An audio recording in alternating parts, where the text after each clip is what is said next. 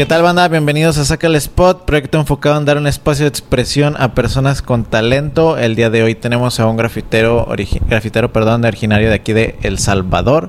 Nos va a estar compartiendo ahora sí que toda su, su trayectoria y experiencia. Si es el primer episodio que ven, gracias a nuestro invitado, les pido que se suscriban, que compartan, que den like y dejen ahí sus comentarios.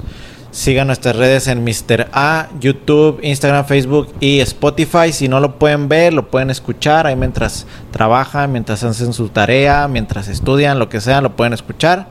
Y pues nada, empezamos, le damos la bienvenida. Hopes, ¿cómo estás? ¿Qué tal? Mucho gusto, gracias por el espacio, gracias por la oportunidad de de expresar, de compartir y de aprender un poco de todos. Sí, claro que sí, de verdad que es un gusto, es un honor que estés aquí, porque créeme que yo venía con otra idea de lo que era Hobbes y con las entrevistas que he tenido ya tengo otra perspectiva que no tenía y se me hace muy chido que podamos tener una conversación, de verdad. Gracias, gracias. Eh, me gustaría que te presentes, cómo te llamas, cuántos años tienes, a qué te dedicas para ir entamblando aquí la, la plática. Mi nombre, mi nombre real es Ovidio Rosales. Ovidio Rosales. Trabajo en la construcción, soy arquitecto, residente de proyectos. Ok. Eh, me dedico casi que el 100% a, a construcción y eventualmente a graffiti y todo lo relacionado con, con pintura. Okay. Em, tengo 36 años. Va. Eh, originario de aquí de San Salvador. empecé todo, todo el graffiti, todo lo que, lo que aprendí. Empecé como creo que la mayoría por curiosidad y porque alguien más me dijo que podía empezar viendo que toda mi vida me, me llamó la atención y me motivó lo del dibujo. Okay. Vengo de una familia donde mi abuelo eh, practicaba mucho el dibujo y eh, la tallada en madera. Okay. ¿El grabado? Eh, no, como escultura. Okay. Es una especie de escultura. Va, va, va. él lo hacía por hobby, no era su carrera. Y mm, me motivó a, a, dibujar desde que vio que me gustaba. Okay. Em, empecé a dibujar como todo, viendo caricaturas. sí, ¿qué caricaturas veías? De todo, anime. De hecho, cuando entendí que tenía posibilidades de hacer algo, era con Dragon Ball. Ah, ok, sí. Justo en un canal mexicano, en el Canal 5. canal 5. Empecé a ver Dragon Ball y viendo caricaturas empecé a dibujarlos a medida iba pasando el programa. En ese entonces no teníamos la facilidad de la tecnología. Sí. Y poco a poco lo fui practicando, lo fui practicando hasta que encontré que quería hacer eso. Hacer eso. Tal vez no dedicarme de lleno, pero, pero sí quería que toda mi vida tuviera algo que ver con dibujo. Ok, muy bien. ¿A qué hora salía Dragon Ball? Dragon Ball, Dragon Ball salía, si mal no recuerdo, a las 12 del mediodía. Ok. Después lo daban a las 4 de la tarde. Bueno, acá eh, en México, según yo, las transmisiones eran como a las 7 más o menos de la noche. Y se acababa y empezaba el chavo del 8. Ah. Pues quizás en mis tiempos no sé. sí, porque hago una diferencia de edad, es algo considerable. Sí, te lo digo porque pues yo también crecí viendo Dragon Ball junto a mis hermanos que también son más grandes y pues Dragon Ball, Dragon Ball, Ragma, Sailor Moon, todas las caricaturas viejas. Caballeros del Zodiaco. Caballeros del Zodiaco. sí, sí, sí, y creo que muchos de los que empezaron como que en esa época dibujando replicaban esas caricaturas, o sea, que alguien pudiera ser un Goku era como que, wow, ese vato es el que sabe dibujar. Yo considero que Dragon Ball fue un boom en todo sentido porque aún ilustradores gráficos que yo conozco empezaron eh, dibujando Dragon Ball. Yo conocí un montón de, de gente que me motivó a seguir dibujando en las maquinitas. Ah, ok. Eh, jugábamos Marvel, Marvel vs. Capcom y un par Samurai Shadow y un par de, máquinas parecidas. Esas eran las que tenían un pelo larguísimo, ¿no? Sí. Sus Entonces, poco a poco de eso conoces más y más y más personas. Metal Slug y todo. Metal Slug. sí. sí, no, te digo, pues, yo creo que crecimos como que con las mismas influencias. Ajá, sí, sí, sí.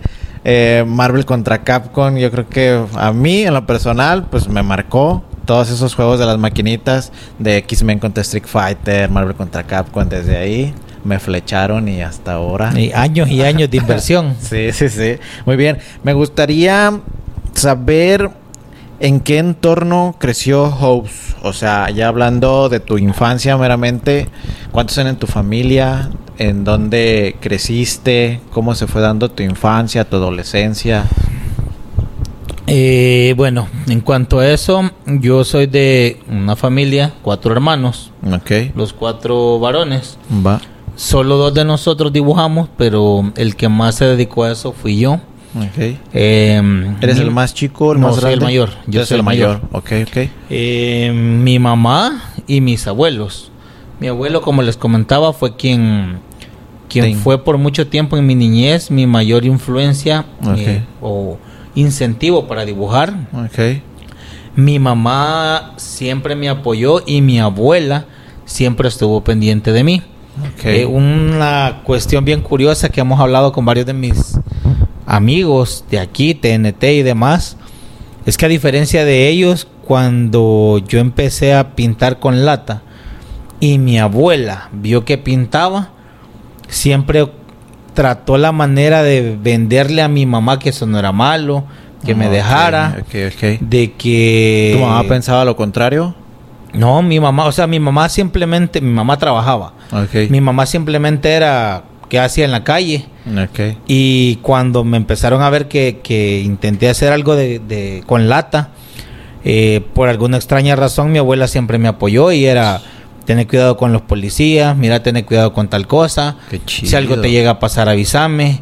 Está pendiente de esto. Mira, hijo, Era consciente de lo que te podía pasar. Sí, nunca les oculté nada y, y, y creo que fue parte del apoyo que recibí de ellos. Toda la vida me vieron dibujando Sí. y para ellos era como una etapa más de, de- de dibujo. Ok, sí, yo creo que te dieron esa confianza que necesitabas para poder seguir haciéndolo. Que quizás que si te lo prohíban, prohibían, perdón, quizás a ti te daban más ganas de hacerlo. Posiblemente. E- Ese, ese es otro lado que a lo mejor Suele pasar. Pasa, sí, muchas veces Pero pasa. también he conocido gente con talento que dejó de hacerlo por, por lo que la sociedad como tal te dice. Sí, sí, sí. Eh, yo empecé empecé tarde, empecé a los 18 años, para 19, Sí. Con lata. Ok. Pero Para- ya anteriormente había hecho una especie de muralismo básico, siempre enfocado en videojuegos. Tenía unos amigos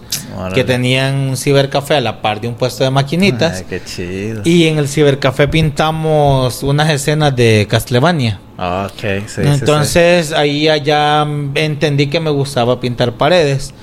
Ya pintaba mi cuarto, hice un montón de cosas y cada cierto tiempo lo, Lo renovaba. lo renovaba, pero era acrílico, nada más que acrílico. Eh, quizás a raíz de eso, ya cuando vi que lo que rellenaba con una lata Sí. era cinco o seis veces más fácil que hacerlo con un pincel, empecé a tomar eso por Sí. influencia de dos personas puntualmente. De base. Base es un amigo de nosotros de, de toda la vida. Y de Prank, Prank ya no, no pinta base, eventualmente hace algo. Ok. Pero ellos fueron los que me motivaron. Entonces puedes decir que ese fue tu primer acercamiento con el graffiti. ese fue. A partir de ellos. Ellos dos tenían ya, ya, ya tenían su tag, ya tenían un crew Ok. y ya habían hecho un par de grafitis. Ya tenían. Yo en ese momento, yo solo había visto al crew que en ese entonces era el más grande en el país y el mejor. Eh, eh, bueno, de ellos, de, de ese crew, los SIAC, Ok. vi otros dos crews, conocí a otra gente en el colegio que hacía graffiti, pero no me animaba. Entonces, eh, en una salida, eh, ellos me dijeron, bueno, Frank me dio una lata y me dijo, hace algo. Ellos estaban haciendo unas bombas y hice un lápiz, Ok. un lápiz con cara. ¿Cómo fue el momento en el que agarras todo el aerosol? no, no tenía ni idea qué, hacer porque el primer trazo era un chorrete en una pared de bloque que no tenía nada de repello ni pintura. O sea, era raro. La verdad es que lástima que esa pared la botaron, pero sí me gustaría tener una foto de lo primero que hice. O sea, un medio garabato, mal trazado con la línea panda. Sí, sí, sí. Pero fue bastante emocionante. Sí, Entonces llegué a mi casa, ya llevaba las manos llenas de pintura y fue que mi mamá, mira qué hiciste, ya le conté. Y ahí entra tu y ahí empezó que tener cuidado, que esto, que lo otro, que la policía los trata mal. Curiosamente a mí nunca me ha golpeado un policía, nunca me ha dicho nada un policía y las veces, las pocas veces que me han parado, em, siempre me he entendido con ellos con diálogo. Okay. No, no me ha complicado mm, mucho, pero siempre fui del, del pensar que si vos corres, que si vos te escondes, que si te pones nervioso, les das eh, razones. Le das una razón para quererte hacer algo. Cuando conocí a TNT, la primera vez que pinté con TNT, llegó la policía. Ok. ¿Y tú? Y yo seguí pintando. O sea, yo ya, ya tenía un par de semanas de estar haciendo eso. Yo seguí pintando. Y TNT era como que, mira, pero los policías, seguí. Ni teníamos permiso ni nada, era una casa de una ah, residencial. Ok. Eh, un policía llegó y él sí era como que, ¿qué están haciendo? ¿Y por qué están haciendo esto? Y y el otro, calmate. Me dijo, buenas tardes, ¿qué estás haciendo? Ah, aquí estoy haciendo esto. Me recuerdo estaba haciendo un perico. Un carácter de un perico. Y, mm, y esto estoy haciendo y le enseñé el boceto. Y se me quedó, ah, está bonito, me dijo. No sé si le entendió o no, pero dijo que está bonito. Seguimos pintando y como si nada. Me preguntó, ¿qué es lo que haces? Estudio. ¿Andas más dibujos? Sí, le dije. Agarró el black book y empezó a ojear. Yo tenía un montón de dibujos random. Em, el otro ya le bajó dos rayitas y, continuaron viéndonos pintar. Diez minutos después se nos dijeron, tengan cuidado que aquí la zona es peligrosa y los pueden confundir con delincuentes. Se subieron a la patrulla y se, fueron y seguimos sin ningún problema. Entonces a partir de eso creo que me quedé con que si te corres o si les demostras que estás haciendo algo ilegal, pues eh, te van a agarrar, pues. Sí, claramente ellos van a creer que estás, haciendo, estás haciendo algo ilegal. En ese momento han de haber creído que todo era con permiso. Sí, sí, sí. En otras ocasiones que sí salieron los dueños de las casas, era aquí, ¿qué estás haciendo? Y mira esto, y, por qué. Y de hecho, de esas veces, otras personas nos decían, yo te doy mi pared para que hagas esto. Okay, sí, Empezamos, como creo que en todas partes de Latinoamérica, pidiendo permiso, te negaban el permiso, te preguntaban qué vas a hacer. Mucha gente era abierta, mira, sí, pero yo quiero que hagas tal cosa, o mira, me le puedes poner el número de la casa afuera, o sea, ya ellos ya se interesaban. Y si una persona te daba permiso, ya contabas con que dos, tres más lo hacían. O que mientras tú estuvieras pintando pasara gente y te preguntara qué están haciendo, pásame. De hecho, así empezamos con, trabajitos pequeños donde solo ganamos para comprar material. Exactamente, sí. Muy bien. Eh, empiezas ahora sí que a pintar de a poquito. ¿Cómo se va dando ese crecimiento o, o esa parte de tu historia? ¿Qué va pasando? Yo, eh, como en mi, en mi formación eh, tenía una dificultad. Yo trabajaba y estudiaba. Okay. Entonces mi tiempo era bien reducido. Fueron eh, años donde, donde yo pasé haciendo lo mismo y, y, pintaba a los dos, tres meses. O sea, fue difícil. Habían años que solo pintaba dos veces y así me mantuve. Pero eh, yo toda la vida he practicado en libreta, siempre dibujo, siempre estoy tratando de hacer algo, porque mm, mi, mi carrera, cuando, estudiaba, me exigía un dibujo técnico. Sí. Eh, me exigía otro montón de cosas que no tenían nada que ver con lo que me gustaba. Y yo siempre tomaba el dibujo como tal, como un desahogo, una catarsis a, mi estrés diaria. Sí, sí, te desahogabas ahí. Empecé a practicar, practicaba más, más y trataba la manera de hacer bocetos que aunque nunca los hice en pared, pero mi enfoque era tirarlos algún día en una pared.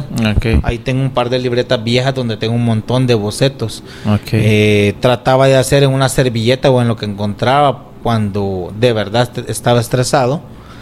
Eh, conocí un montón de, de, personas que ya se dedicaban a, más a graffiti. Eh, tuvimos la oportunidad de formar un crew. En el crew de nosotros, el que formamos, ya se incorporaba TNT, de inicio TNT, SORC, Base, eh, que eran los nombres que más sonaban en ese momento, Ciro. Eh, hicimos el crew y tratamos de enfocar el crew en algo. ¿Era ES? ES Crew. Ah, ok, sí, sí, sí. No teníamos el nombre. El nombre lo tuvimos que hacer en una competencia porque teníamos que ponerle un nombre al crew. okay. Era lo más fácil, lo más práctico. Empezamos con el crew y empezamos a generar reglas. Okay. Eh, reglas de conducta para todos. Una de ellas era, todos en el crew tienen que superarse. Como sea, si estudiabas tenías que estudiar, si trabajabas, tu trabajo. Pero no podía ser solo un vago porque teníamos la idea de de formarnos como personas. Todos sabíamos que veníamos para una edad donde en ese momento pensábamos que no podía vivir del arte. Teníamos que tener un plan B. Bien. Entonces, TNT estudiaba, Sorque estudiaba. ¿Cuántos años tenían? 20, 20. Entre todo eso fue desde que empezamos a los 10. Yo tenía 19. Yo soy mayor. De, de ellos, yo soy el mayor. Ok. Ellos andaban por 17, 18 años. Pero esa idea de, de decir que se tienen que superar de quién fue la idea o cómo nace. No recuerdo, solo fue que todos estudiábamos y todos era como que tenemos que hacer algo. Porque es algo bien maduro a esa, bueno, no a esa edad puede ser. caro, o sea, poco a poco fuimos metiendo más en el eh, crew. Es algo que no cualquiera tiene esa visión. Fíjate que, que, que nosotros sí lo vimos de esa forma porque la mayoría, y hay algo que mm, que es bien, es una realidad en Latinoamérica. Todo, la mayoría de nosotros venimos de familias disfuncionales, donde teníamos que tener un apoyo. Sí. Y mm, en mi caso yo no tengo hermanos mayores. Sí. Scar era otro de los que estaba, también con una mentalidad parecida. TNT, que tiene una hermana, y, y, todos teníamos una un par de cosas en común. Una situación. Entonces queríamos ver, hacer siempre fue nuestra meta querer hacer una empresa, querer formar unos proyectos, querer vivir de pintar y sabíamos que no todos podíamos vivir de pintar, pero teníamos que tener una meta. Eh, te puedo contar muchas historias de lo que pasó en el crew, pero si veíamos, funcionábamos como una especie de familia. Todos los diciembres hacíamos una carneada que todavía se mantiene, por la pandemia no la hemos podido hacer. Okay donde llevábamos en aquel entonces nuestras novias a, comer, ahí nos conocíamos todos, eh, sabíamos que teníamos una familia, una responsabilidad, y muchos ya tenían trabajo, teníamos que cumplir con un trabajo. Si te quedabas sin trabajo, si no estudiabas, pero no buscabas trabajo por andar en la calle, te dábamos un tiempo. Y si en ese tiempo no cumplías, fuera. Muy amigo y todo, pero fuera del crew y cuando volvás a tener una visión, eh, volvemos a hablar. Así perdimos como a dos o tres compañeros de que sí, no, no se tocaron fondo y, y, su fondo era seguir así, esperar a que las cosas les cayeran del cielo cuando no es, no, es esa la realidad del país. Okay. Eh, continuamos, seguimos viéndonos así. Eh, TNT, por ejemplo, es mi compadre, aparte de mi, de, mi amigo. Con la mayoría yo tengo una relación de que si hay algún problema, eh, si algo te, te pasa en la casa, avisanos. Sí, sí, sí, ya siempre estamos la manera de, Se volvió algo ya más personal entre ustedes, de, de quizás se empezó con el graffiti, se, se formó ahora así como tú dices, una familia, Y, lazos como muy personales. Esa, esa regla que mencionas de, de querer superarse, de que tienes que estudiar, trabajar, me recuerda mucho como a las normas que hay en Estados Unidos en cuanto al deporte colegial O sea, todos los profesionales de las, del básquetbol y de, de NFL y todo esto tienen que ser universitarios. O sea, son, son personas universitarias preparadas que si no cuentan con ese promedio académico no pueden llegar a ser, eh, dar ese paso. Entonces se me afigura un poquito esa como que regla de decir tienes que estudiar, tienes que trabajar si quieres pertenecer a, esto. Y se me hace muy, muy, muy maduro y muy chido. Fue, fue una parte del desarrollo que poco a poco íbamos metiéndonos reglas. Sí, sí, sí. Empezamos a buscar una competencia entre nosotros. Sí. Eh, hicimos batallas entre nosotros del crew. Hubo un tiempo que jugábamos con esas batallas. Las batallas eran, eh, rifamos, vaya, eh, Scar se va con TNT, Hobbs con Zero es eh, Sor con Defi, por ejemplo, con Kimmer, y empezamos a, hacer parejas entre nosotros. Estaba Eddie, o sea, ha habido muchos en el crew y todos formamos parte del desarrollo de los demás. Estar con una persona eh, a la par con quien tengas que hacer equipo. Y la competencia eran eliminatorias, o sea, ganaba uno de los dos competidores y pasaba a enfrentarse con otro. Sí, sí, sí. Y teníamos eso para poder formar eh, nuestro, nuestro carácter, nuestro desarrollo artístico, era parte de la convivencia. Eh, cada vez que hacíamos eso, recuerdo todas las veces que pintábamos, eh, traíamos los que tenían dinero, va, yo tengo tanto, yo tanto, yo tanto, vaya, se reunían 15 dólares. 15 dólares, vaya, con 15 dólares podemos comprar pollo, podemos comprar algo para todos. Pedíamos un pollo rostizado o algo así, va, lo partimos en tantas porciones y comemos todo. Comíamos todos parejos, eh, independientemente, unos podían, otros no. Porque la próxima vez tal vez vos no podías y el otro sí. Sí, sí, sí. Empezamos a viajar, viajamos a Guatemala, viajamos a, bueno, conocí yo Ecuador, Colombia, México, TNT empezó a viajar más, pero siempre nos mantuvimos con esa idea. De hecho, el primer viaje que hicimos con TNT a Ecuador. ¿Fue su primer viaje? No, primer viaje lejos. O sea, habíamos ido a Guatemala. Ok. Pero a Ecuador, un país suramericano donde no conocíamos a nadie, era una invitación. Y era como que, bueno, ¿cómo hacemos para irnos? ¿Y cómo se dio esa oportunidad? ¿Qué fue? ¿Un evento? Base consiguió el, la invitación al evento. Okay. Como todo evento, allá nos daban eh, estadía, pintura, comida. Sí. Todo lo demás lo ponía vos, incluyendo el viaje. Sí, sí, sí. El boleto valía, como lo teníamos que comprar casi que un mes para Ecuador, nos costó, si mal no recuerdo, alrededor de 1.100 dólares. Ok. Em, nosotros teníamos en esos días una, una pintada pagada, un trabajo. Ok. Como crew. Cuando teníamos una pintada así, el crew funcionaba que, ok, vaya, esto es, tanto va a ir en comida, tanto va a ir en pintura y de lo que quede se reparte en porciones tal, tal y tal. Siempre que conseguía tenía un porcentaje un poco más alto. Sí. Pero los demás se repartía o si había una necesidad, en este caso la necesidad era el viaje, eh, el trabajo costeó parte del viaje. Okay. Todos estaban de acuerdo, nadie, nadie, esa era otra de las reglas. Eh, para cualquier decisión que se tomara, si uno no estaba de acuerdo, se evaluaba por qué. Si era si tenía un fundamento. Si un argumento viable. Viable, eh, se, respetaba y no se tomaba una decisión. Ok. Pero si era algo que beneficiara a todos los demás, solo una o dos personas podían tomar la decisión del crew. Ok. Entonces empezamos a... Qué buena, qué buena organización. Salió eso, eh, gracias al crew pudimos viajar. Okay. En Ecuador conocimos gente de Colombia, nos invitaron a Colombia. Eh, fuimos a un evento en Colombia y así empezamos, ya después México, eh, empezamos a ver otros lugares. Okay.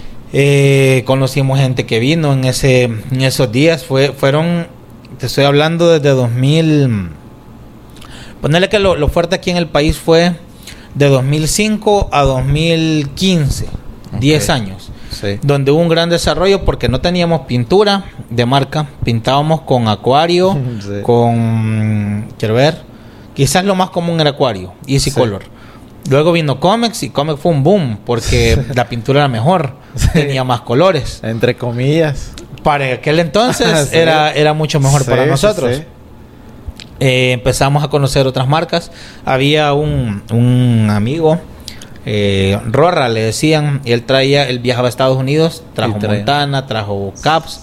Pues estoy hablando que una boquilla, una skinny valía, un, bueno, no, una New York Team valía dos dólares. o sea, era lo que había. 40 pesos una válvula. Y como era la única y por dos dólares, vos la metías en Ciner cuando terminabas de pintar ah, para que te durara.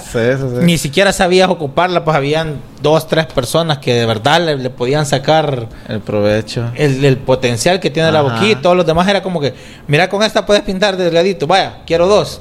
Y, vas y, mentiras, no puedo pintar delgadito, o sea.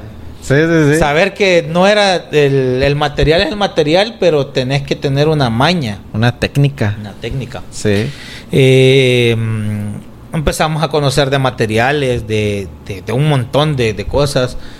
Eh, fuimos a Guatemala, en Guatemala encontramos que sí vendían pintura montana.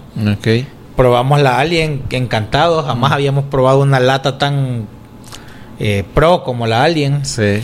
Eh, la Hardcore y otro montón. De ahí conocimos marcas que trajeron aquí, un furgonazo como se le conoce. Sí. Vino la Y la Krylon, pero la de 5 puntos, que solo fue el furgonazo, se acabó y, si lo compramos y, y alcanzamos un par, los demás ya no. Eh, poco a poco fuimos aprendiendo. Creciendo, más que nada. No solo, era, no solo era la pintura buena, te puedes tener el mejor lápiz del mundo y si no lo puedes ocupar, es por gusto. Sí. Con toda la gente que conocimos, aprendimos técnicas. Sí. Procesos, ¿no? También. Procesos. Vino Hou Nos. Eh, mm. Bueno, vino Hou realmente, un alemán. Ah, ok. No, no, no conozco, pero bueno. De los viejos. Ok. Vino y, nosotros ni siquiera sabíamos quién era. que hasta después nos dimos cuenta realmente quién era. y el tipo compró, ahí, ahí vimos que no era la pintura la mala, éramos nosotros los malos. okay. Compró acuario y y cómics. Y con eso. Hizo un mega mural con una línea bien fina. El tipo tenía sus mañas, como no tenía aquí pintura, él compró negro metalizado. Ajá. Y nos dimos cuenta que lo utilizaba como espectro. Ah, ok. Y fue como que, ah, o sea, y después veías un año seguido de gente ocupando el negro metálico como espectro. Okay. Eh, cosas de que abonaron a, la técnica. Sí. Eh, conocimos gente de México. Okay. Eh, vimos que se podía mezclar colores. Intentamos, pero creo que es una técnica que de verdad necesitas la paciencia y el tiempo para encontrar el tono que querés. Porque si no, nunca vas a encontrar. Y como lastimosamente es prueba y error, prueba y error, prueba y error. Si, si tenés problemas con los colores, nunca te va a pegar un tono con el otro. Sí, exactamente. Entonces, ¿eso de mezclar lo vieron en México? Sí, pues con eh, TNT viajó a México, empezamos a ver eso. Eh, se conoció a los mugres, conocimos un montón de gente eh, buena, muy, muy buena gente que mm, abonaba. Creo que parte de la ventaja de, de esto, como el arte en general, es que vos aprendés de todo el que, el que llega. O sea, aunque la persona no te quiere enseñar o no te puede enseñar, ya sea porque no hablan el mismo idioma, porque él está enfocando en, en, su pieza y no tiene tiempo de explicarte, por lo que sea, solo ver a otra persona hacer algo te da la pauta para querer hacerlo igual o mejor. Sí, sí, sí. Entonces, esa sana competencia y el hecho de que hayan personas eh, que te quieran dar tips. Sí eso te, te abona a vos como artista, como ser humano, como todo. Te sentás en una banqueta, te comes una tortilla con queso, con lo que sea, y, te pones a platicar de la vida, de ideas, de conceptos, de que mira, yo quiero hacer esto, pero no sé cómo se hace. Ya tal vez la otra persona tiene una mejor idea o ya lo hizo, o te dice, mira, no lo pude hacer yo tampoco, pero vi que una persona X lo hizo fue lo que nos formó a nosotros durante esos 10 años. Ok. Em, Como que el recibir el feedback de todos los demás, de estar observando, de estar viendo, eh, prueba, error, pregunta, investiga, sí, estarse moviendo. una ventaja, la, la, el descubrimiento, entre comillas, en este país de la revista Virus. Ok. Eh, mexicana, vino un montón de, de producto mexicano, donde ustedes tal vez ya habían pasado todas esas etapas y iban años adelante. Sí, sí, sí. Eh, a veces solo con ver vos te haces una idea de lo que... Sí, de lo que se está haciendo o cómo se está haciendo, ¿no? Vimos los videos de Magic Moment, videos del 90. Eh, eso nos dio también una idea de, de, por dónde podíamos ir con las cosas. Me recuerdo que habían dos, tres personas que conocían ya de white style y estilo de letras y poco a poco la gente empezó a, querer hacerlos, a copiar ideas, copiar colores, poco a poco sacar estilos. Muchos se quedaron en el camino. Creo que, que al final las condiciones de la vida no te permiten seguir tus sueños. Eh, los pocos que continúan de verdad tienen que dedicarse a eso para valorarlo, ¿no? Sí, valorar, cada, cada año, cada persona que ha pasado a través de tu trayectoria como artista, porque mm, ya no lo vas a repetir, o sea, son cosas que viviste. Sí. Puede ser que las nuevas generaciones tengan todo más fácil, pero por tenerlo más fácil, eh, no se aprovecha igual. Sí. Si a vos te costó, como te costó, lo vas a valorar, lo vas a atesorar. Sí. Eh, eventualmente que nos reunimos con gente que conocía hace años que ya no pinta. Eh, es bueno tener recuerdos de historia de todo lo que se pasó. que a veces de repente ya te los encontrás y es como que vos me caías mal porque hacías esto o, porque en la competencia tal vos hiciste no sé qué y yo no pude o vos ganaste o yo gané. Pero ya todo, o sea, ya todo se arregló, ya todo ya más maduros, más pensantes, ya ves y hasta te causa gracia recordar de todo lo que pasaste. Sí, no, pues yo creo que yo creo que es parte del proceso de crecimiento de todos los artistas como pasar ciertas etapas. Qué chido que ustedes tuvieron como esa iniciativa de no quedarse donde estaban, sino que estarse moviendo, estarse como eh, involucrando, aprendiendo, practicando más que nada, porque quiero pensar que practicaron muchísimo, pintaron muchísimo y que todo lo que ahora sí que todo lo que están cosechando al día de hoy es fruto de un esfuerzo que viene de ahora se puede decir décadas porque en, qué año empezaron como te repito quizás lo fuerte aquí fue desde 2005 hasta acá son 16 años. Sí sí sí entonces no sí sí sí 16 años. Entonces ya ya es un buen rato. Ya es un buen rato. es un buen rato y, y, qué bueno que, tuvieron ese, ese crecimiento y ustedes puedan ahora sí que dejarles algo buenísimo a las nuevas generaciones. Que te digo, ya estuvieron aquí Wes, Cormet, que son muy jóvenes. Sí. Y ellos mencionaban, no, pues Hopes, TNT, Sorg, todos ellos fueron los que nosotros veíamos. Entonces, qué chido que ustedes tuvieron esa iniciativa. Y pues solamente queda más que agradecer porque agregaron su granito al movimiento salvadoreño y que ahora yo creo yo creo yo que el movimiento salvadoreño de graffiti está fuertísimo fíjate que un, dato curioso cuando fuimos a Ecuador em, todos pensaron dos cosas okay. la primera bueno tres cosas de hecho la primera dónde queda El Salvador okay. No sabían. La segunda, como estamos cerca de México, sí. eh, tenía en mente los estilos mexicanos, pero los estilos mexicanos de las revistas viejas. Okay. No lo que estaba en ese momento en México. Okay. O sea, ¿Qué, ¿Qué, año más o menos? Eso fue 2008, 2000. 2009. 2009. No, 2009 en México ya estaba. Sí, ya México tenía. Sí, pero quizás ellos tenían así el México del 98 al 2005, quizás. Sí, sí, sí. Entonces tenían esa idea. Y lo tercero, que vamos a ir a hacer unas letras plateadas con orilla negra como hacen los pandilleros en este país. Okay, Aquí es bien complicado ese tema de hacer letras porque no puedes hacer cualquier tipo de letra. Ok. Eh, el primer día éramos básicamente los nuevos de, de Sudamérica y, y, era más que todo un, un chiste de que no sabíamos, no sabían nada de nosotros.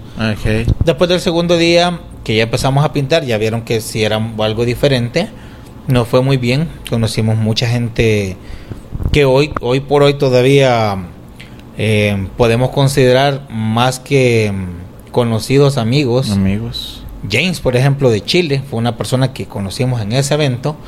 Y que desde ese momento, o sea, él pasa más aquí que quizás en su país o, en, otras partes. Él ha viajado también, ha sido parte del desarrollo de nosotros, ya ya venía de, Sudamérica viene de años de, de escuela de, de graffiti y no solo graffiti, sino que movimientos de muralismo como tal. Ya, ya, lo veían más como un muralismo. Sí, sí, sí. Y más como crítica social, ¿no? Por allá se veía más eso. De hecho, ahí nos enteramos de eso. Habían crews eh, chilenos.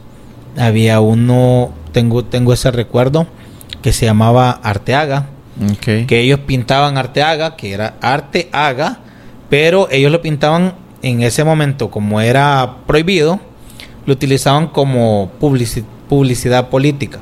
La gente pensaba que, ellos, que Arteaga era algún candidato, pero ellos lo empezaron a trabajar así. Sí, sí, sí. Formaron un crew. Fue una de las tantas historias que quizás te quedan así grabadas de, de los procesos de otras personas y otros países. De otros países, sí. Muy bien. Qué bueno que, que te digo, que, tuvieron esa oportunidad de traspasar esa frontera y de poder llevar el graffiti salvadoreño a otros lugares y que en esos lugares conocieran lo que ustedes hacían y lo que hacían en esos lugares ustedes traerlo para acá y de alguna manera retroalimentar, crecer, crecer, crecer al punto que te digo, ahorita El Salvador, para mí, a mi consideración, es un país eh, fuertísimo en el graffiti y pues conocer ahora sí que el por qué, la neta está bien, bien chido.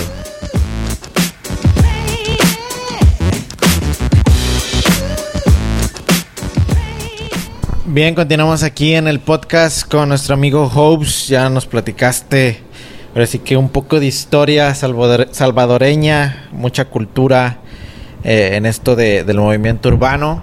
Me gustaría saber mm, cómo ha sido la evolución de tu estilo. O sea, ya hablamos mucho de lo que hicieron, pero ahora sí ya como más personal en tu gráfica, en tu estilo, ¿cómo ha sido esa evolución de cuando empezaste? Ahora? es bien complicado encontrar un estilo. Sí. Yo creo que lo más difícil, bueno, lo más fácil de, de ser artista es copiar.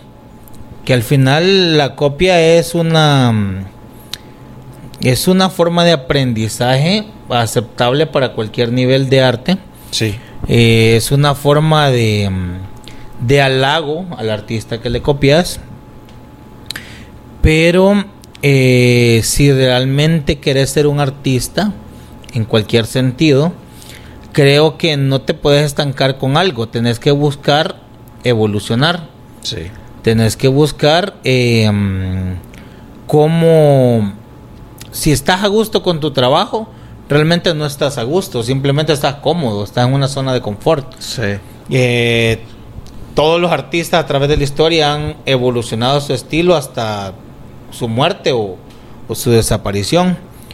Em, como lo comentaba al principio, yo empecé bien eh, influenciado por Marvel Comics y anime. Pero eh, siempre fue mi, mi pila eh, artistas de la plástica como por ejemplo Salvador Dalí. me gustaba mucho, intenté hacer varios em, varios cuadros de él para mí, bocetos, y poco a poco a medida iba encontrando un artista diferente, encontraba algo que me gustara. Por ejemplo, eh, me gustó mucho lo de los claros oscuros. Eh, a la fecha, yo intento enfocarme mucho en tendencias artísticas eh, que veo, que encuentro. Remedio Varo, por ejemplo, es una pintora mexicana eh, muy conocida y, que me, gusta mucho su técnica, em, su, forma de expresar, de ver las criaturas. yo fui mucho de, personajes. Yo letras realmente no, no fue mi fuerte. Ok. A mí me gustó los personajes. Poco a poco he encontrado más personajes. Pasé por una etapa donde pintaba muchos cerdos. Okay. Eh, pues pinto ranas y aparte de las ranas pinto camaleones. y hace poco creo que le he encontrado un más gusto a animales con textura. Okay. Porque me, se me hizo bien práctico en, mi forma, en mi estilo. Yo tengo un problema con todo lo que es eh, monocromático. Okay. No me gusta. Me gusta el grafito. Sí. Pero no me gusta lo monocromático. O sea, si yo, yo no puedo agarrar una paleta de color y quedarme con una sola tonalidad. Yo empecé a meter color y color y color. Y, y lo que me gusta de mis piezas y es que queden coloridas, donde puedan mezclar colores que deberían de ser contrastantes, pero que armonicen. Entonces, eh, yo busco encontrar un equilibrio entre las formas y la saturación de colores. Eh, mi evolución sería enfocada a eso, a encontrar cómo hacer una explosión de colores que sea armónica, aceptable para quien lo ve y que dentro de todo yo esté satisfecho con lo que logré. Sí, que no se vea como sucio, desordenado, sino que haya una armonía dentro del contraste. Que vos vengas y digas eh, que esos colores me ofenden, porque yo he visto gente que dice me ofenden esos colores. Me siento ofendido. Sí, ajá, y, es como que, pues, porque lo va a ofender, verdad? Eh, a mí me gusta bastante eso, me gusta mucho las contraluces. Okay. Eh, trato de jugar con ciertas contraluces y lo demás con la práctica se consigue. Por ejemplo, llegas a un punto, no me dejarás mentir, donde ya te quedas y ya por default vos empezás a poner sombras y luces y después te quedas... ¿A qué horas hice esto? Pues si, si solo venías sí, sí, mezclando, a veces probando el color le empezás a dar y ya te quedas. Y ese es un problema que tengo porque no suelo trazar todo. Es raro que yo trace todo para empezar a pintar. Okay. Yo empiezo a trazar un pedazo y, agarro un color y le empiezo a poner y me emociono y sigo poniéndole color, aunque me quede la mitad por trazar.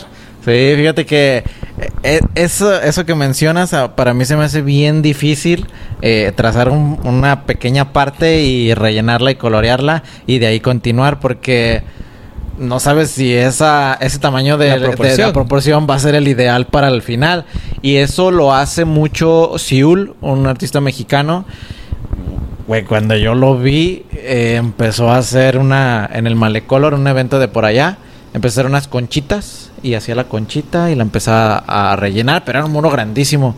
Y ya después de rato ya tenía la cabeza de un buzo y la mano y una como pistola, y, pero se va como por pedacitos o uno está acostumbrado a hacer el trazo y que el relleno, la sombra y después vas empalmando tonos. esa, esa considero que es una mala práctica. Ajá. Porque si es una mala práctica. ¿Cuál? La de hacer por pedacitos. Ajá, sí. Es una mala práctica de tu formación. Ok. Porque, mm, mira, yo una vez, de, la, de las veces que más recuerdo un dibujo que me gustó como quedó. Sí era un pupitre de, mi escuela. Y empecé siendo un personaje. Y al día siguiente hice otro. y viene todo el pupitre hasta que se robaron la tapadera del pupitre. Y, y ahí fue como que, o sea, hacía uno y lo coloreaba y lo sombreaba y todo. Y se acababa el día y llegaba al día siguiente a hacer otra vez lo mismo. Entonces me quedó esa mala costumbre porque yo en la libreta a veces empiezo Nunca trazo completo, trazo una parte. Okay. Y empiezo a, colorear. Hay gente que ah, TNT es uno. TNT viene y empieza a hacer un montón de X y números y cosas. Yo si hago eso, me pierdo, me pierdo completamente, me pierdo.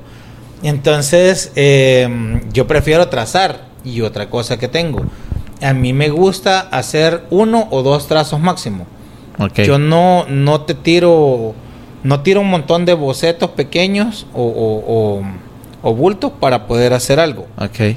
Pero sí me formé. O sea, es una mala práctica, pero al final me funciona. Pues no, entonces si te funciona no creo que sea una mala práctica.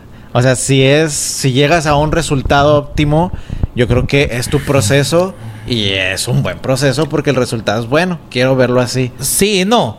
Porque ahí pasa la de que, bueno, como es mi pieza, yo le puedo cambiar lo que yo quiera en el camino. Entonces ya no haces el boceto, sino que haces lo que sentís en el momento. También ya en grande, no es lo mismo en el papel, ya en grande, vos le modificas algo, pues tal vez el muro no te da. Sí, sí, y yo, bueno, yo creo que no es tan mal y cada quien puede hacer lo que quiera cuando son piezas para uno. Ya digamos que sea como para una comisión o algo, pues ahí sí a lo mejor ya tienes que dar un proceso o algo porque ya tiene que haber un resultado en específico.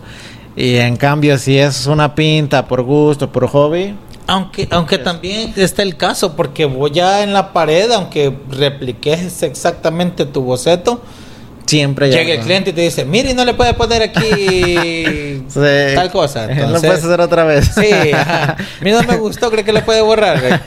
sí. pasa. ya nos pasó una vez.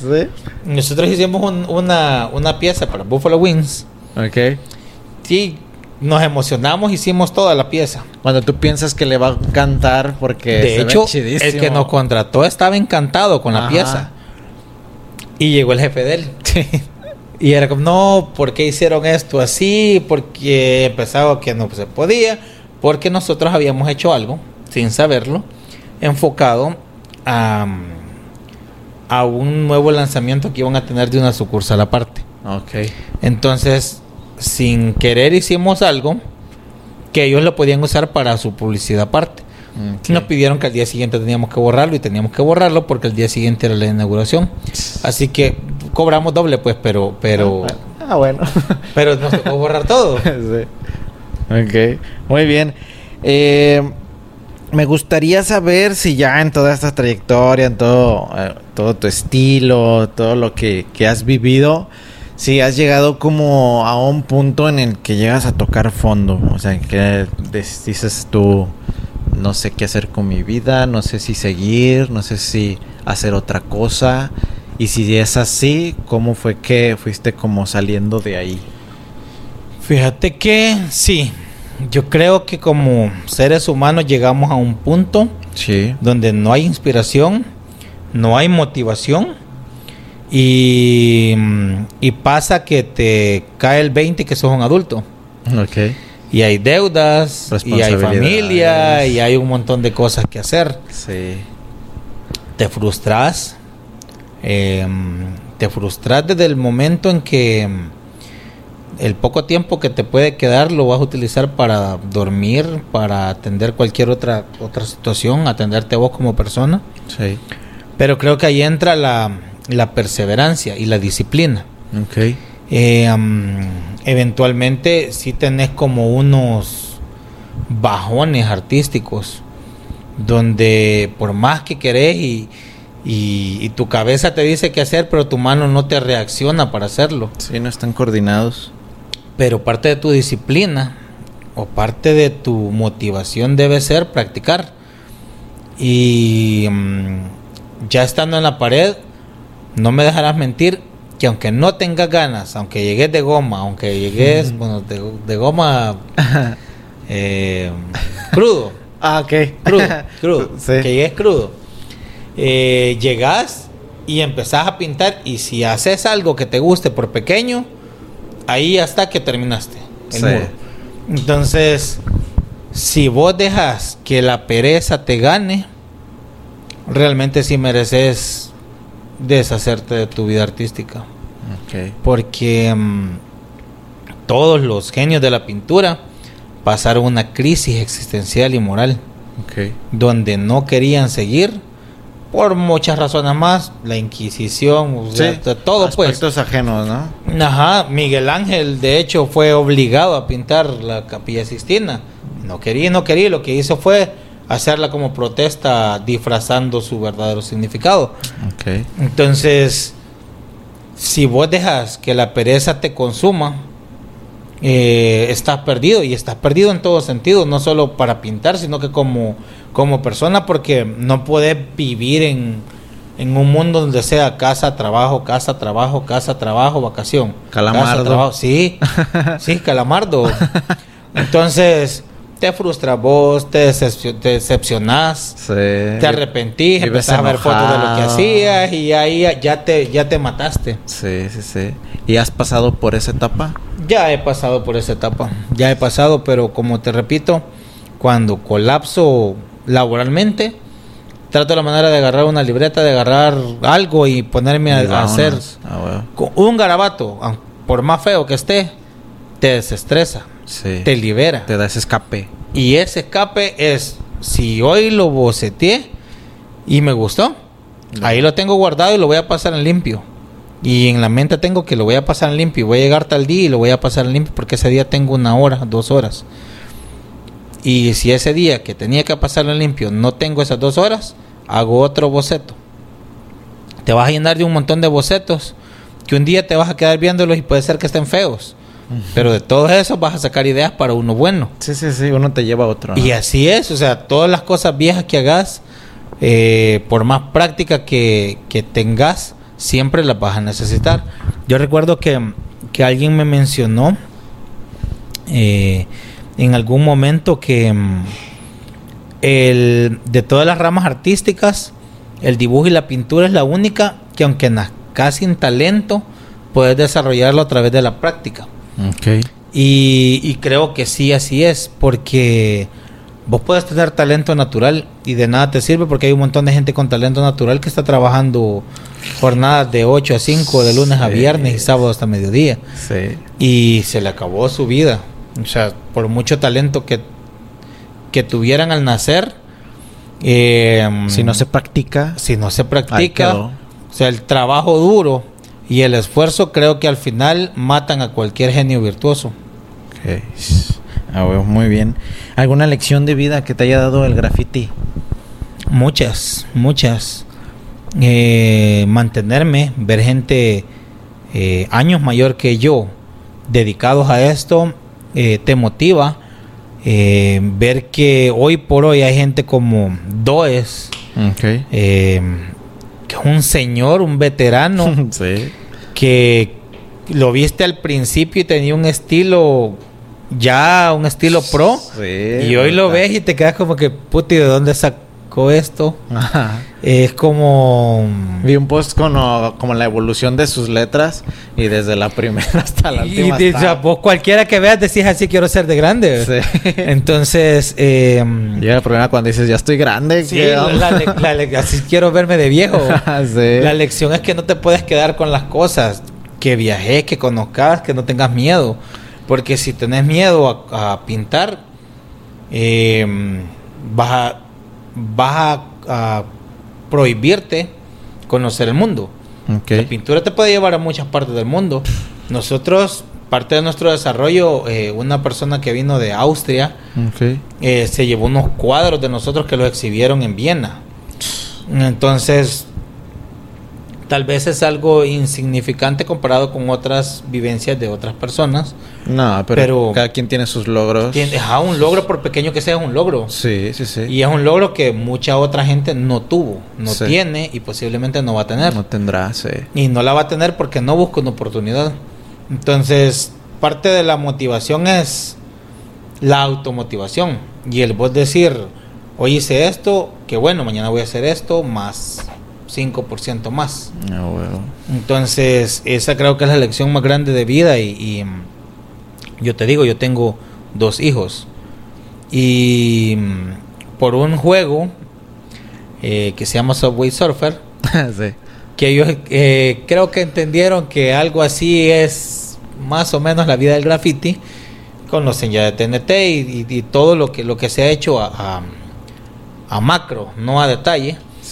Pero si tienen la idea que van a llegar un momento y van a ser grafiteros. Entonces, el no imponerles algo, sino que sea algo que les nazca, creo que me da una motivación adicional.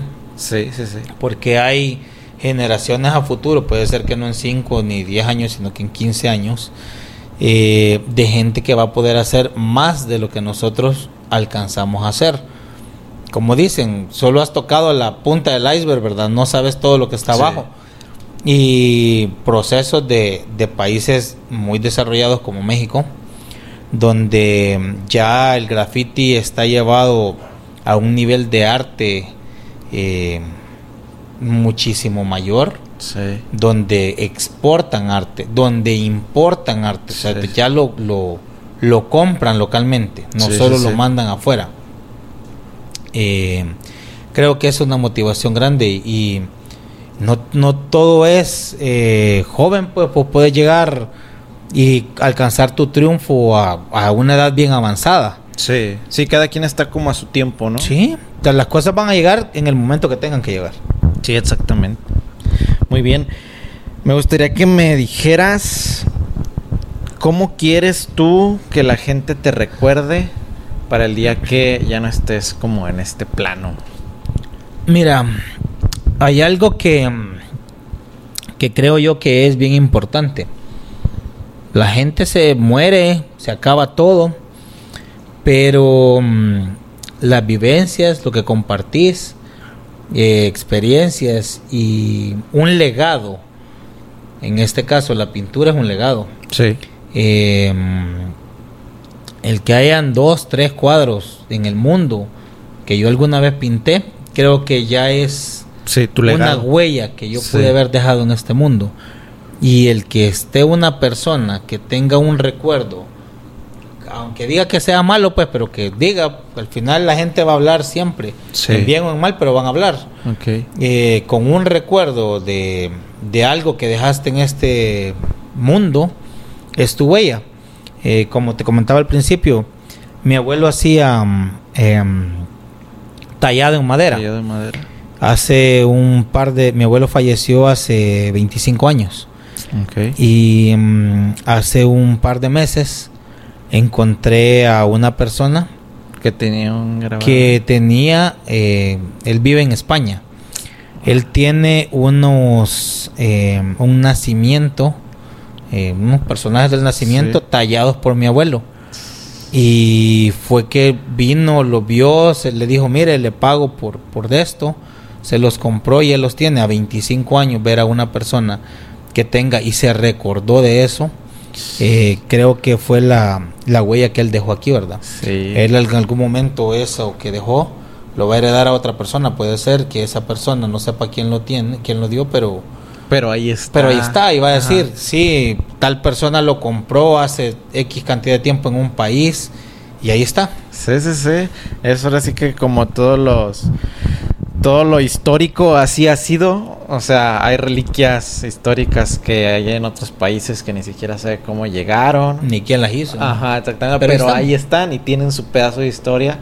Entonces, comparto mucho eso, esa, esa idea que tienes tú como de, yo lo llamo como trascender de alguna manera con las personas, ya sea a través del arte, ya sea a través de nuestras palabras, de nuestras acciones con los demás, pero siempre como trascender, dejar algo en los demás, sino pues para que estamos aquí. Así yo lo veo. Exacto. Muy bien.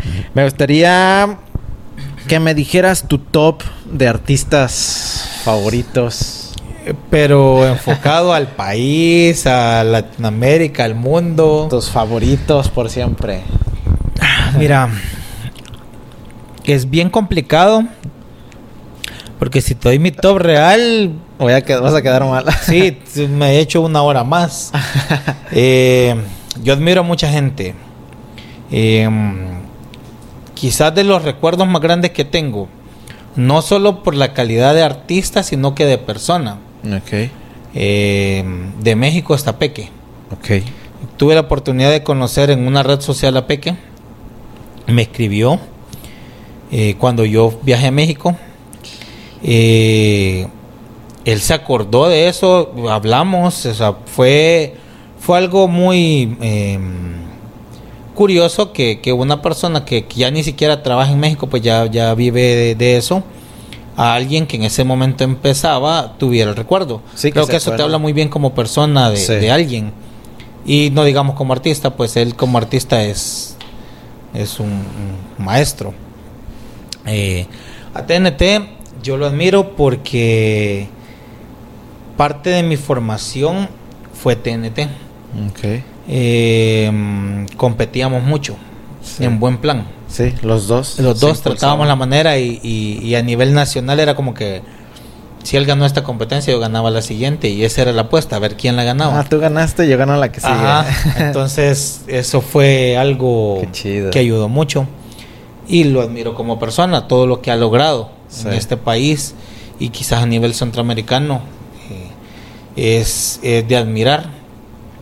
Eh, ah, quiero ver a nivel así de pro, de gente que no conozco admiro mucho a, a Smoke. Smug. Ah, sí. es eh, un astro. sí, sí, sí. Eh, Itam Crew, como todos ellos, la mayoría, creo que es de admirar la técnica que, que, tienen y cómo cambiaron hasta la proporción de los caracteres y las tonalidades con las que trabajan.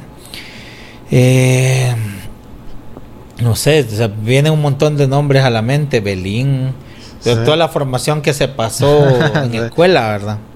Sí, sí. Eh, Mugre, Mugre fue un, un, buen aporte para nosotros como cultura. Sí, Mone. Sí. Sí eh, Gerso, Gerso creo que ayudó bastante también. Eh, quiero ver a nivel latinoamericano Gris de Colombia. Sí, Gris. Gris fue una, una de las personas que más apoyó, nos apoyó cuando estábamos allá. Eh, creo yo que fue mm, parte fundamental del desarrollo. Lo encontramos en México también y como que si nunca hubiera pasado años de no vernos. Cuando fueron a México, ¿en qué año fue y a qué evento? Al meeting, pero no recuerdo qué meeting. ¿Al 2013? Creo. ¿Sí? Creo. Ahí de Guadalajara. Sí. sí. En una pared de Una fábrica de... No, fue una de piedra, así negro. Sí. Dígate, en ese año estábamos ahí. Fuimos yo y, mi novia en ese entonces. Fuimos y pues ahí estuvimos. Eh, fue donde Gris hizo como... Pintó con mestizo, me parece. Como una víbora. Sí, sí. me parece. Ahí está. Fíjate nomás. Sí, ahí estamos. Ocho años. Sí, ya hace rato. A, mí, bueno, algo que me ha dejado el, podcast es que todos los artistas en algún momento se han cruzado en el camino y ni cuenta se han dado. Sí, sí, me, sí me a entender. Por ejemplo, yo fui de mis primeros eventos. Yo fui a pintar, pinté, vi algunos, los medios reconocí y ya. Y tiempo después, bueno, después de todos estos años, he coincidido en el podcast con personas que habían estado en ese evento y yo ni siquiera sabía. ¿Sí me entiendes? O como que vamos desbloqueando sí. todo eso. Entonces, ahorita se me hace como que algo bien chido y bien... Que, este, es parte del crecimiento. Que en esa expo... bueno, en ese viaje que nosotros íbamos, ahora sí como meros fans, a, yo, yo, yo iba empezando. Eh, me acuerdo mucho de ese evento, fue el primero. Saber de que en algún momento, pues tú y TNT andaban ahí. Y que en algún momento de la vida nos iba a cruzar otra vez. Es, parte de lo que te alimentan estos eventos, los meeting o cualquier evento de graffiti. Sí. Eh, nutre no solo a los que participan, sino que a las personas que llegan, aunque digamos vos no puedes pintar por cualquiera que sea el motivo. Sí. Pero llegar a ver eh, abona mucho. Sí, no, es es algo, es algo bien chido. O sea, si retrocedemos el tiempo. Y, y, para, para vos en un país como México, con la cantidad de personas que está, y año con año, todos los que llegan, o sea, volverte a topar con esa gente. Está Una coincidencia de la vida increíble. hermosa. sí, muy bien. Eh, pues algo más que quieras agregar, algún consejo a los que nos ven, a los que van empezando. Que no se dejen no se dejen cohibir de la gente que les dice de que no van a vivir de hacer muñequitos, dibujitos, de dibujitos, de pintar en las paredes, de la gente que les dice que del arte no se puede vivir, sí se puede vivir, se puede vivir, se puede viajar, conoces, eh, aprendes, y no estoy hablando solo de, arte, de hecho, cultura. Eh, cultura en general, te topas con gente de países increíbles que ni siquiera hablan tu idioma, pero ellos intentan hablarlo y vos también intentás eh, de algún modo llegar a entenderte con ellos. Sí, Creo que dejar el miedo. La convivencia es uno de los premios más grandes que te puede dejar el arte. Ah, perfecto, muy bien. Bueno, pues ahora sí que a, todos los artistas que vienen siempre les digo cómo los conocí. A todos les digo esto, de cómo los conocí. Y pues creo que a ti en 2017, que vine para acá, le he repetido en estos episodios de, de, El Salvador, porque pues como fue mi primer año que vine acá, pues conocí a todos los invitados, ¿no? Eh, me acuerdo bien que el primero o el segundo día TNT nos llevó a, a cenar pizza. No sé si te acuerdes en, pues sí, como un restaurancito así como al aire libre y pues ahí estábamos todos cotorreando y pues ahí fue donde te conocí. Ahí nos presentó TNT y pues ahí estábamos platicando, ya durante todo el evento pues ahí estábamos medio coincidiendo, ahí saludamos y todo. No platicamos tan a fondo, creo que tenías como que tus actividades aparte de ir a pintar. Sí me acuerdo de una rana de, de, esa área, sí, este, como una rana como metálica o no sé, algo así, como media futurista. Y pues ese es como que el recuerdo que, tengo de, del Hopes. Es, es como te comentaba, ¿verdad? En mi caso lo que me dificulta es mi trabajo. Sí. Entonces yo casi todos los eventos llego, pinto, convivo un rato y, y, a regresar, ¿verdad? Sí, sí, no, está bien. Em, pero conoces, siempre cuando llega, llega un momento en que un par de palabras que cruzas y puedes ¿no? conocer a una persona. Ah, muy bien. Tengo unos regalitos para ti antes de, terminar.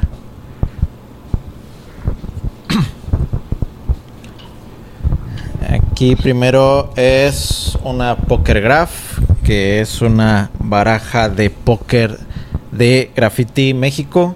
Son puros artistas mexicanos, cada carta es diferente, cada artista, cada carta tiene una a un artista diferente y pues hay como de, recuerdito para que muchísimas gracias. tus, rondas de póker. Y pues un reconocimiento aquí de parte del equipo de Saca el Spot. Ahí para que lo, lo acomodes ahí en, en un buen lugar. Y cada vez que lo veas pues te acuerdas que que estuvimos aquí teniendo una hermosa plática. Va para el estante, créeme, de, de, recuerdos. Sí, sí, sí. Que es ah. otra de las cosas que se puede coleccionar de, ah, los eventos. Sí, de alguna manera, bueno, de lo que hablamos, pues estoy trascendiendo ahora sí que en tu vida, ahí está mi pedacito. Muchísimas gracias. Eh, de nada. Y gracias por la invitación. Sí, de verdad que es un honor tenerte aquí. Agradezco mucho que, que el graffiti nos haya cruzado que nos haya puesto en el mismo camino. Y como se, lo se los he dicho a, todos, yo vine aquí con la idea de ver a, a, los artistas, pero ahora sí que me voy a ir conociendo a las personas. Y para mí creo que eso es algo bien, bien valioso, poder conocer a las personas detrás de lo que se ve como que en redes, ¿no? Entonces te agradezco mucho, admiro mucho lo que haces, tu estilo está otro, otro nivel. Ahí pues yo creo que ya pasaron ahí las imágenes de todo lo que tú haces. Y pues nada, te agradezco. Pues no, gracias a vos realmente porque gracias a este tipo de documentales que al final eso es, de documentar, em, más gente puede conocer, como bien decís, no solo no solo ver una pieza, sino que ver un poco más de las personas. Eh, gracias a esto se conoce, gracias a esto eh, la gente aprende, aprende que no solo son el momento que se pinta y ya. Sí. Eh, la cultura como tal se comparte. te agradezco este tipo de, invitaciones y qué bueno que consideren a gente fuera de, del medio como tal de México. Sí, sí, te digo, y bueno, yo cuando empecé el podcast mi idea siempre era tengo que algún día irme al Salvador y grabar episodios con gente de allá porque gracias creo que bueno no no ser el único esta es tu casa. Gracias. Cuando quieras aquí estamos a la orden verdad parte de de esto también es la convivencia. Sí sí sí. La amistad que se crea. Claro que sí. Muy bien. Entonces tus redes sociales eh, Hobbs ES Crew. Ok ahí para que lo sigan. Instagram. Instagram Nada más Facebook. Ok, muy bien. Ahí para que lo sigan. Y pues nada, eso sería ya todo. ¿Algo más que agregar? No, solamente gracias. Ok, muy bien. Entonces, ya lo saben, suscríbanse si este es el primer episodio que ven gracias a Hopes. Vean los demás episodios, están chidos. Eh, compartan, dejen su like, comenten y pues ahí echen sus buenas vibras. Muchas gracias a todos por el apoyo y nos vemos en el siguiente episodio. Tú que estás viendo esto, saca el spot. Nos vemos.